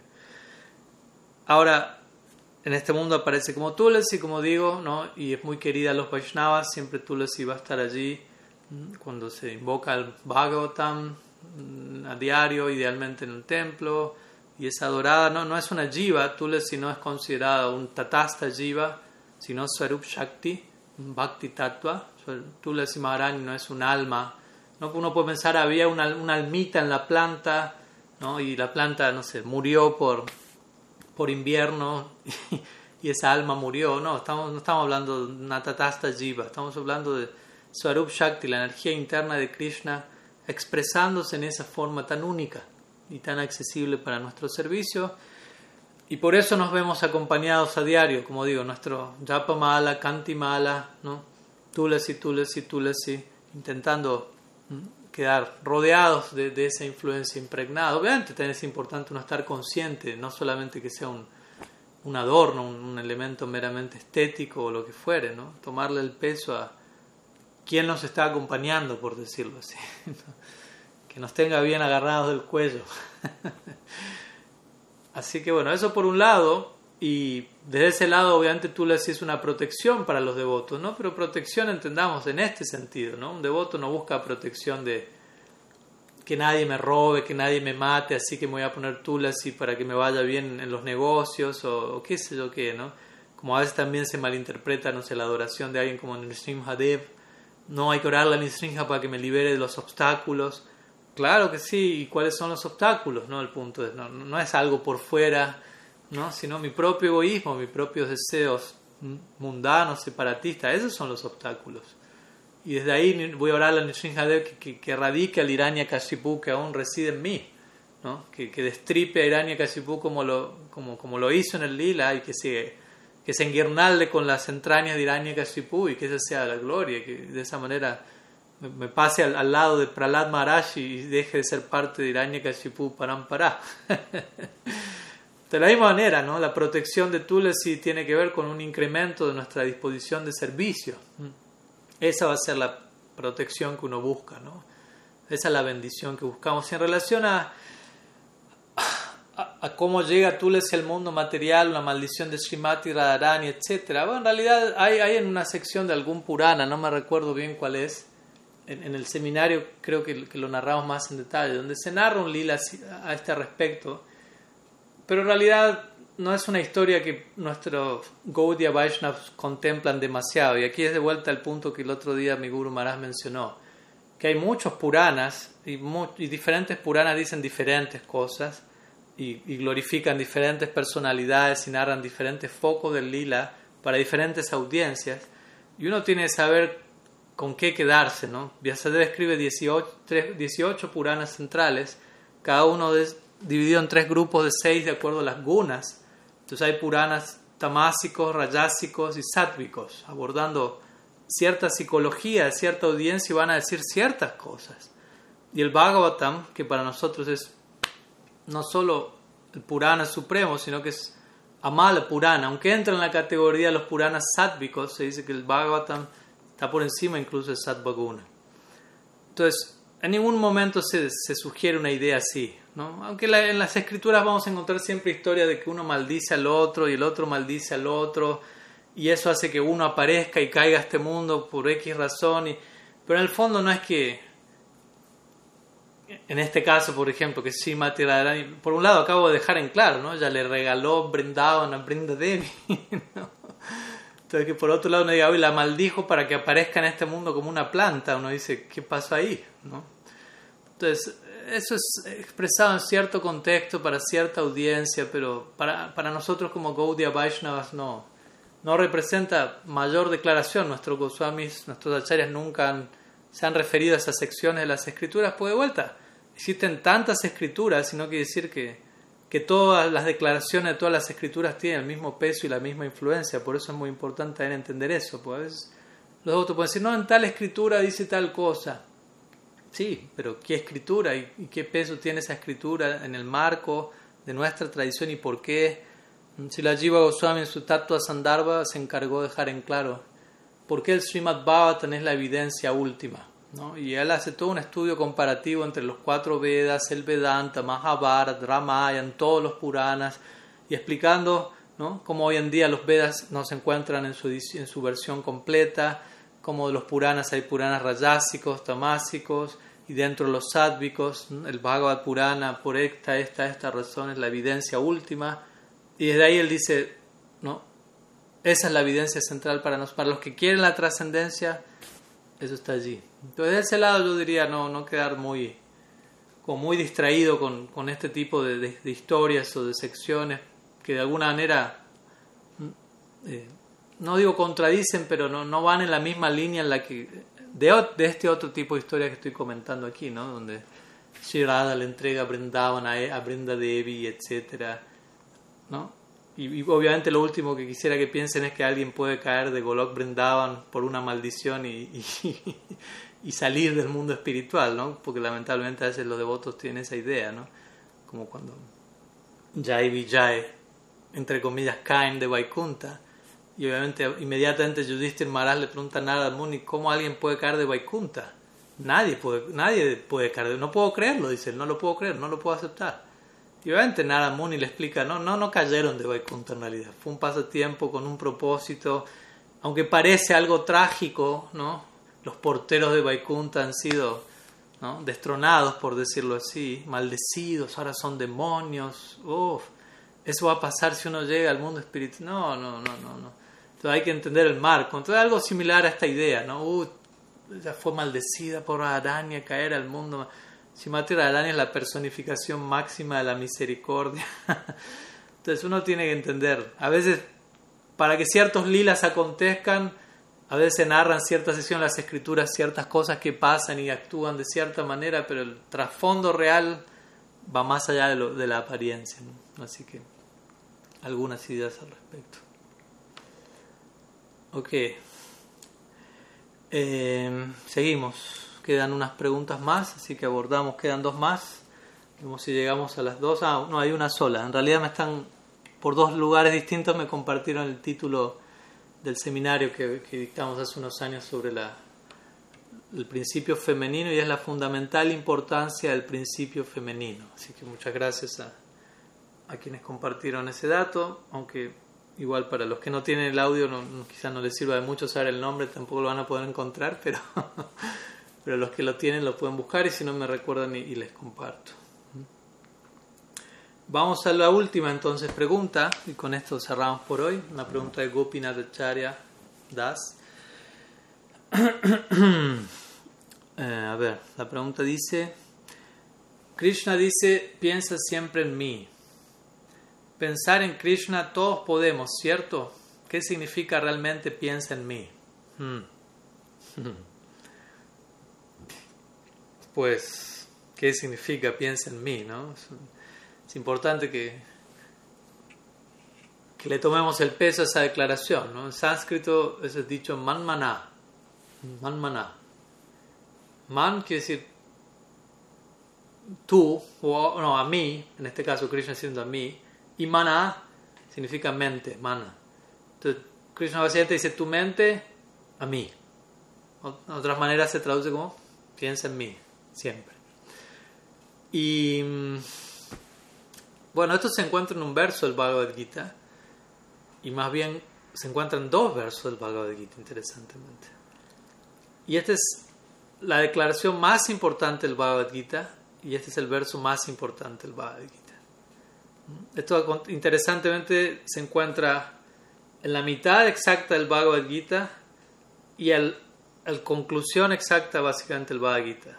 El verso 9.34 del Bhagavad Gita en el verso 18.65 del Bhagavad Gita.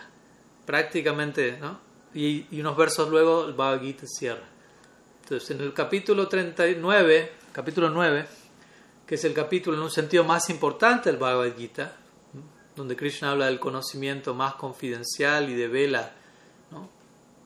la gloria del bhakti. El último verso del capítulo es este: Man map yahi mam namaskuru mai me sisat no mam evaisam yukta man como las porque son son son igual los dos versos con una diferencia de una palabra mam evaisam yukta ivam atma ivam nat parayana básicamente y el otro verso dice mam evaisam satyam te pratyane priyosime básicamente es lo mismo Krishna dice allí cuatro cosas. Dice, man maná, bhava mat bhakto, mab yahi mam namaskuru.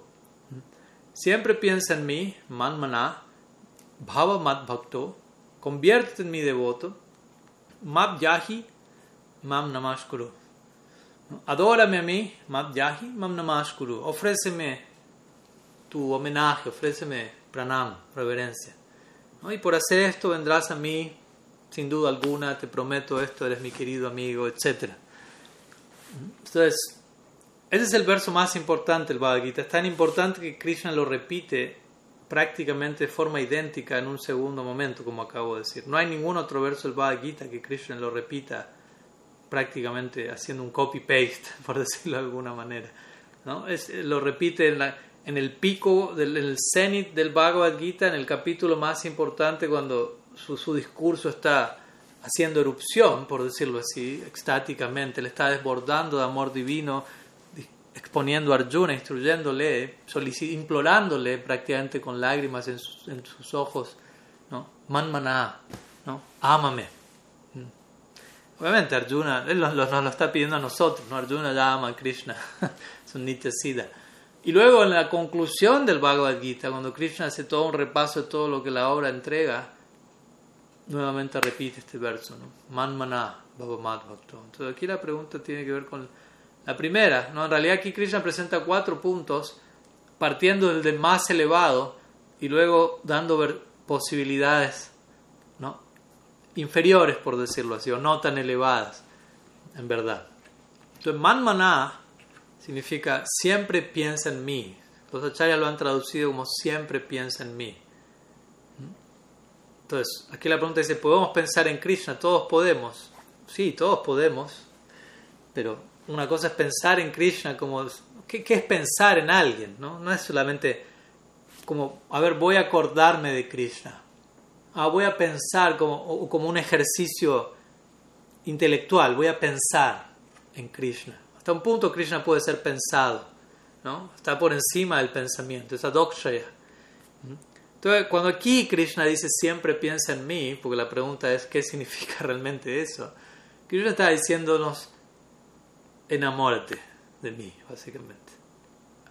Si yo me enamoro de alguien, siempre voy a estar pensando en esa persona. Verdadero enamoramiento, ¿no? No, no la idea de enamoramiento que podemos tener en este mundo. En donde vamos a estar pensando siempre en la persona durante un periodo, pero generalmente no dentro del marco de la dedicación absoluta y, la, la, abnegación espiritual, sino simplemente porque la persona se vuelve el objeto de mi, de mi apego, básicamente. Pero tenemos un vislumbre de cómo la, absorción emocional captura nuestro pensamiento, por decirlo así. Incluso en otras direcciones, porque obviamente siempre piensa en mí es dentro de un marco. Luego Krishna, ahora vuelvo al siempre piensa en mí, ¿no? Por un momento. Luego Krishna dice, vuélvete mi devoto, como diciendo, si no puedes pensar siempre en mí, bueno, al menos vuélvete mi devoto y sigue las diferentes reglas y principios que gradualmente te lleven a siempre pensar en mí.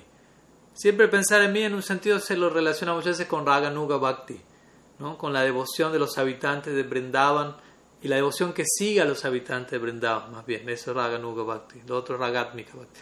Y ellos están absortos en Krishna, ¿no? como decimos siempre, ellos se esfuerzan, incluso por momentos las gopis pueden decir, pensar tanto en Krishna a veces nos trae nuestros buenos dolores de cabeza. Vamos a tratar de dejar de pensar en Krishna. Por un minuto. Entonces todas se sientan como yogis, ¿no? esforzándose por enfocar la mente en una dirección que no sea Krishna. Pero luego un minuto se miran entre sí como diciendo, ¿y alguna tuvo éxito? No. ¿Por qué? Porque no tienen una segunda idea aparte de Krishna. Es el punto. Por más que quieran, no encuentran otra segunda posibilidad aparte de Krishna. Trata de imaginarse qué es siempre pensar en Krishna. Significa siempre pensar en Krishna, decir, aunque quiera otra cosa, no puedo, no hay. Obviamente, no es que voy a querer otra cosa, es una forma de decir, las gopis expresan eso en el lila, no es que ellas quieren olvidarse de Krishna. Más bien, eso es una manera de mostrar cómo, qué tan absortas están en él. Nosotros, en nuestro caso, a veces nos esforzamos por pensar en Krishna y no podemos. Devotos del más elevado nivel se esfuerzan por, se esfuerzan, entre comillas, de vuelta, como este ejemplo. Incluso si quisieran olvidarlo, no pueden. Porque no hay otra opción. Su libre albedrío fue expresado debidamente, en el caso de un sadhana siddha, no es que decir un nitya siddha, y eligieron a Krishna perfectamente por la eternidad. Ya no hay una segunda elección. ¿no? Nosotros ahora tenemos dos elecciones, Bhakti y Maya y, y, y, ejercitamos nuestro libre albedrío a veces para un lado, a veces para el otro. todavía tenemos otra opción, todavía dentro de nosotros existe esa segunda opción. Y a veces lamentablemente Krishna es la segunda opción. no Maya. ¿no? Como una vez un devoto decía, ¿no? Decía, a veces los devotos dicen caí en Maya.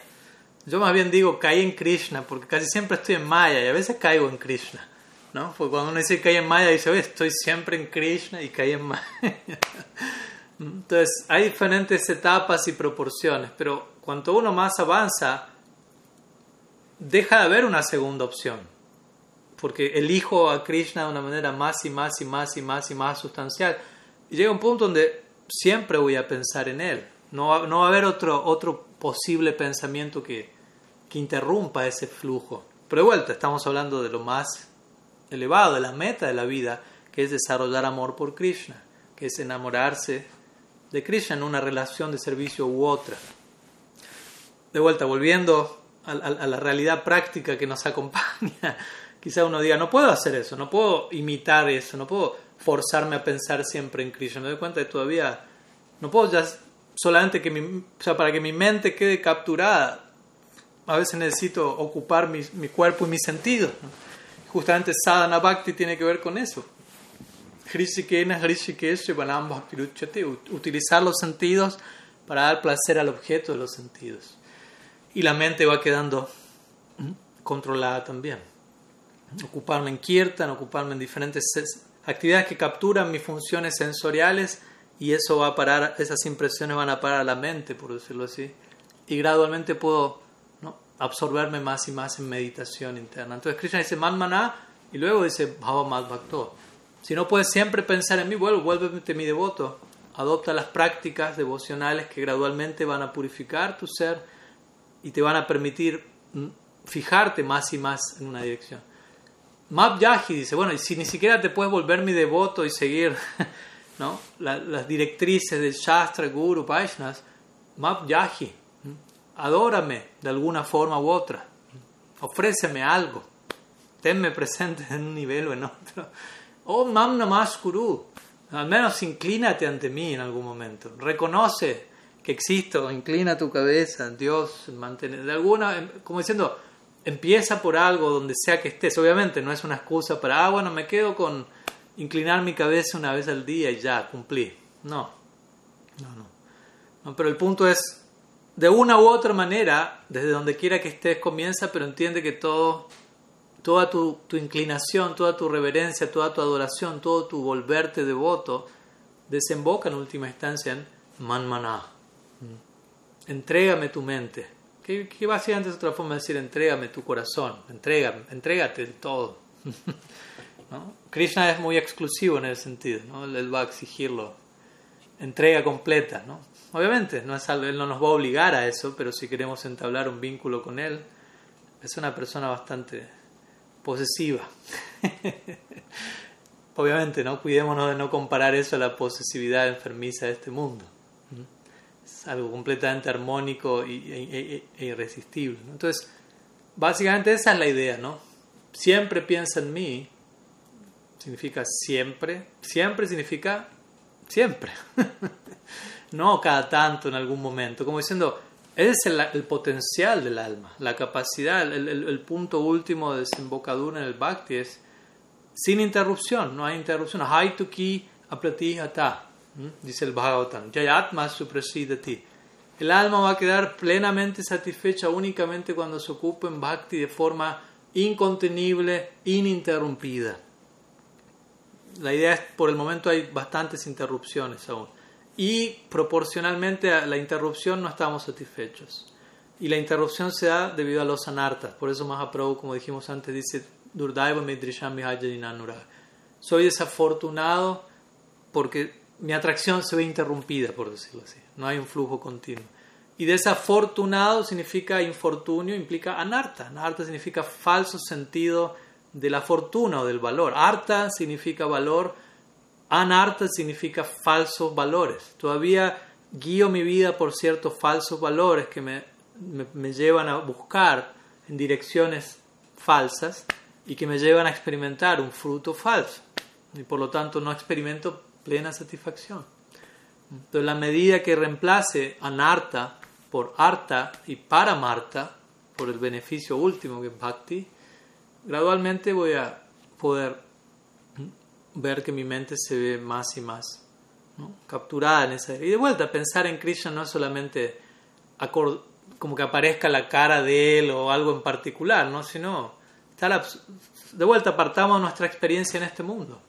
¿no? Si uno uno se enamora de alguien en este plano, con el alcance que eso tenga, uno no es que necesariamente está pensando en la persona de, una forma específica, ¿no? la cara de la persona, más bien no está absorto emocionalmente en, la experiencia de la relación con esa persona. ¿no?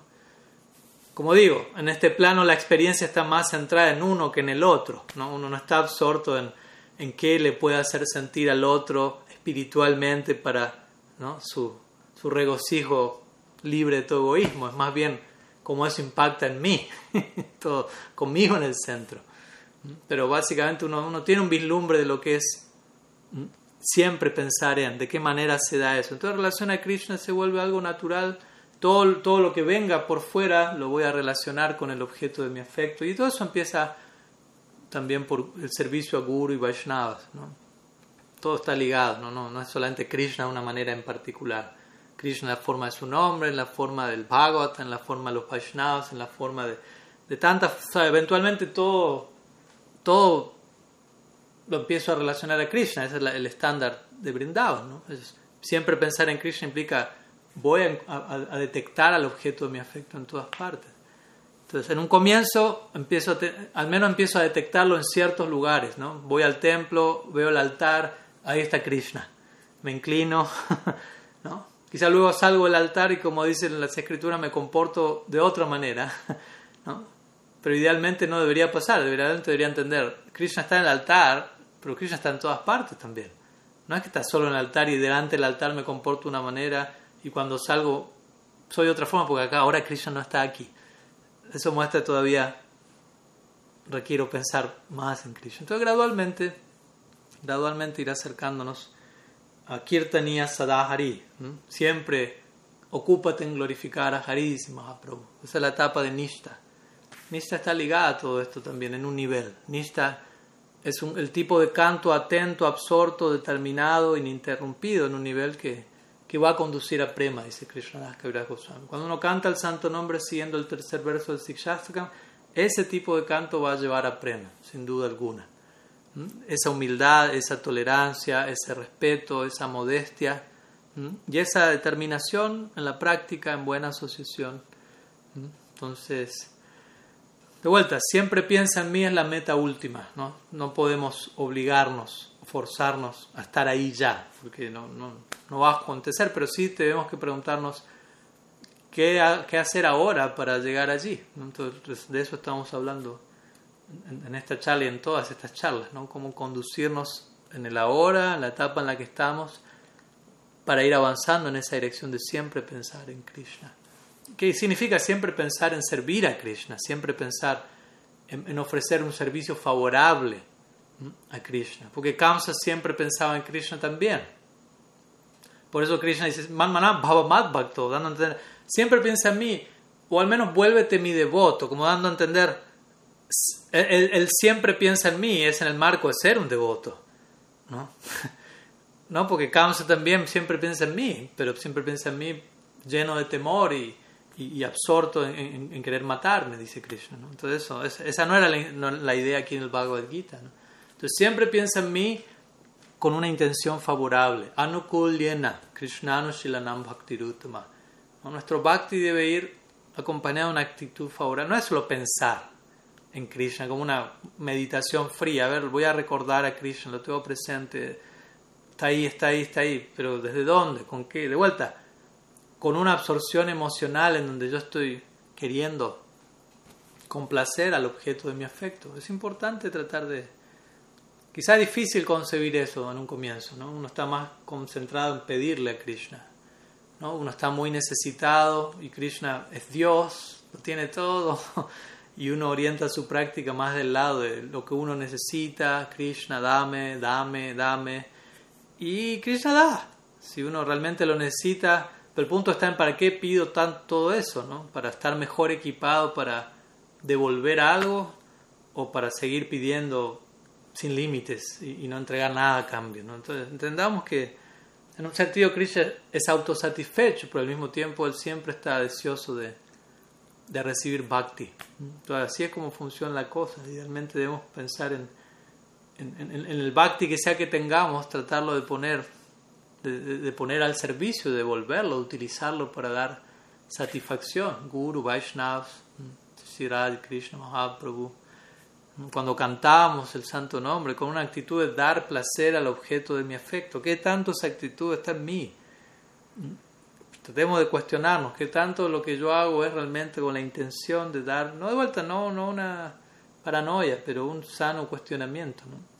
¿Qué tanto mi, mis acciones desembocan ahí, apuntan a desembocar ahí, o únicamente me ocupo en Bhakti como un medio para obtener tranquilidad, paz, lo que necesito, y, ese es el punto final. En ese caso el punto final sigo siendo yo, ¿no? me sigo viendo a mí como separado de, mi punto final. Entonces, y, pasa en la práctica, en una etapa eso va a pasar y puede ser bochornoso reconocerlo, pero es parte de la práctica también.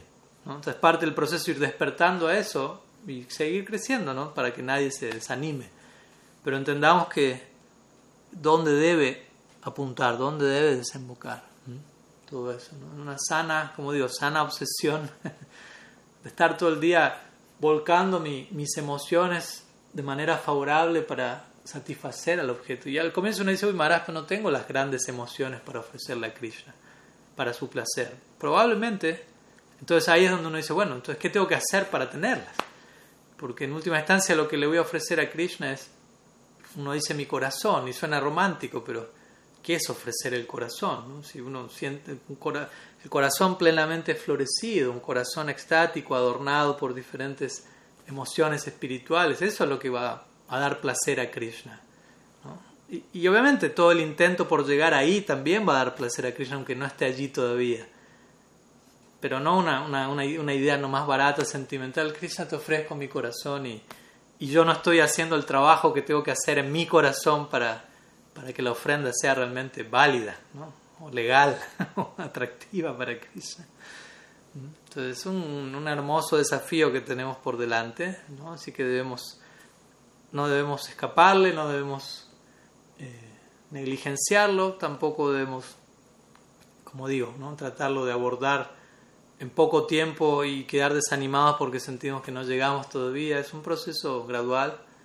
Entonces hay que tener paciencia, pero también, como decimos siempre, hay que, hay que regular la paciencia con un debido anhelo.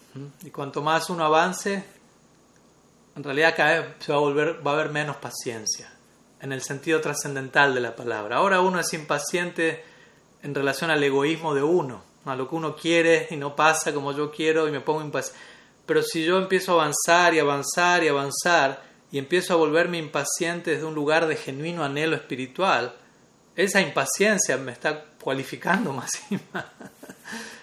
¿Se entiende la idea, no? O sea, pero uno no puede imitar eso, ¿no? O sea, en un, uno ahora necesita lo más probable trabajar la paciencia, pero trabajar el anhelo, ¿no? Porque demasiado anhelo, sin paciencia ahora, uno se vuelve un sahayilla, un imitacionista, un facilista y demasiada paciencia sin anhelo no se vuelve un conformista. Entonces no queremos ser ni una cosa ni la otra. Pero cuando uno avanza y debidamente combina paciencia y anhelo, el anhelo empieza a surgir, a surgir el deseo de, servir a Krishna, de entrar en, relación directa con, con, su servicio eterno, en una relación en particular. Estoy yendo arriba, pero para que entendamos. Y hay un anhelo, un anhelo tal que ninguna otra cosa me va a poder satisfacer aparte de obtener el objeto de mi codicia. Y allí ya va a haber otro tipo de impaciencia, pero no en relación a mi deseo egoísta, sino a mi anhelo por servir. ¿Se entiende? Entonces es una impaciencia purificante, porque tiene que ver con, con un anhelo de servir fuera de mi plan egoísta. Ahí la impaciencia cumple un propósito. Entonces, a poco ahí nos vamos a ir acercando a, este siempre piensa en mí. Sí, bueno, algunas ideas, obviamente siempre se puede más, pero también hay que darle tiempo, paciencia a procesar este, este tipo de ideas. Así que muchísimas gracias a, todos ustedes por su tiempo, como siempre, por acompañar. Srila Gurudev ki jai, Sriman Mahaprabhu ki jai, Shri Harinam Sankirtan ki jai, Gaur Bhakta Vrinda ki jai, Gaur Premananda Haribo.